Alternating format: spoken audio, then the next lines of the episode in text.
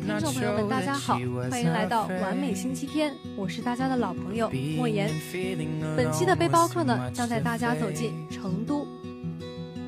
凡是对成都都有所了解的人都知道，成都呢是个温和的城市，那是因为这个城市无时无刻不透着一种闲适的温和。城市的人生活的不紧不慢，松弛而有乐趣，以至于当年《华西都市报》有人撰文说。凡步履匆匆走在成都大街上的人，肯定是外地人。成都人爱耍，耍开心了，用四川方言说，那叫巴适和安逸。涮火锅，在茶楼打麻将，老茶馆看川戏，府南河边玩干瞪眼纸牌游戏，那是常规的耍。家家户户呢，都经常这样耍。有岁数大的老人在公园巷角下棋，有钱人晚上在领事馆路、东北小区一带的酒吧、咖啡馆喝着洋酒咖啡，这样的生活搅和在一起，在外地人和本地人眼里，怎么说都是温和的。这是一个有着六百万人口的城市，有现代化的高楼大厦，也有顶着鱼鳞瓦片、木板墙壁的老居民房。常年在外跑动的人，看惯了一个模子出来的盒子一般的高楼，更想看到的是一个城市历史的痕迹。听惯了电视里标准的普通话，到了成都，你还想听吗？别具一格的成都方言，一方面让人好奇，一方面感觉这语言如唱歌一般有抑扬顿挫的美。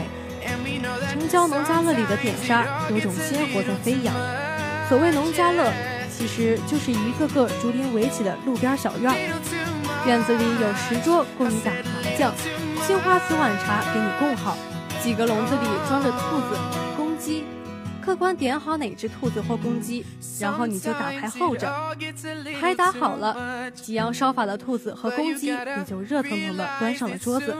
这个时候呢，当然少不了举世闻名的川酒。外围是一片老屋子，木质墙壁都浸润着岁月的年轮。临街的基本成了店铺和麻将馆，小小的麻将馆生意都还不错，都是街坊在酣战。午饭后人就多了起来，常常是人满为患。老板说每人两元钱茶钱，一杯茉莉花陈茶，开水是冲了又冲。喝惯了正经茶叶的人，起初喝不惯这样的茶叶沫子，几次喝下来却觉得有了特别的味道，而且特别解渴。还有开着广本的街坊，把车就停在狭窄的巷子里，让老婆回家做饭，自己呢则径直的走到麻将桌上。看到这些街坊们，大部分时间都耗在麻将上，而且输赢都不算小，不禁让人纳闷：他们都不上班吗？不上班还能赌得这么大，真的是奇了怪了。那是外地人奇怪，成都人早已是见怪不怪。不仅打牌的人多，观战的也多。也许你还会看到一个戴着眼镜、瘦骨嶙峋、骑三轮车载客的，每天下午很早就结束生意，跑来观战。或是和其他街坊摆龙门阵，生意呢无所谓，有的吃就够了。关键是人的心情要好，这应该代表很多成都人的想法。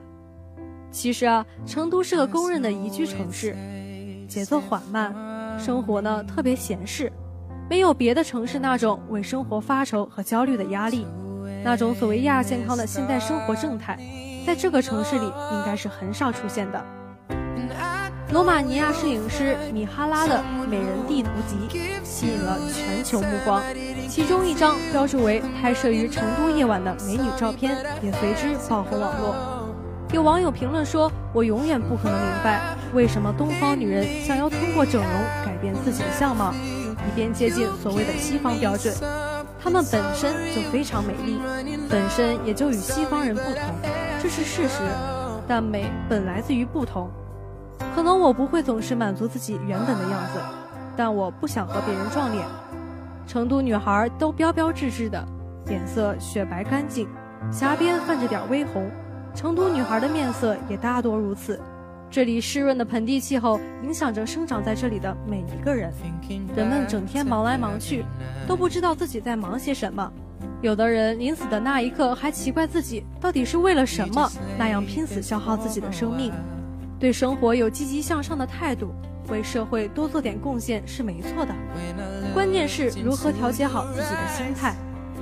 人活着，活出快乐是很重要的。在这一点上，不能说成都人是人人为己的，那不现实。但他们应该是最会生活的人，他们温和，所以他们快乐。如果你还是不明白，尽可以来成都，这里能让你找到答案。尽管是这么温和的成都，在汶川大地震来临时，这里成了全国人民抗震救灾的大本营。在巨大的灾害面前，一个生性温和的成都裂变出截然相反的城市性格。他们积极勇敢地投入到抢险救灾之中，生活的节奏骤然改变。他们大意奉献自己的财物和鲜血，献血的队伍排上几百米。免费支援重灾区的出租车队一下子堵塞了几公里长。有人说，无论如何经历这次悲痛，成都的城市性格必定会悄然变化。或许他会更加的团结，更加的友善，更加的坚强不屈与从容。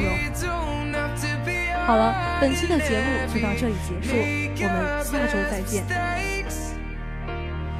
编辑：张金芳，播音员。史诺言。I'm telling you to take your shot.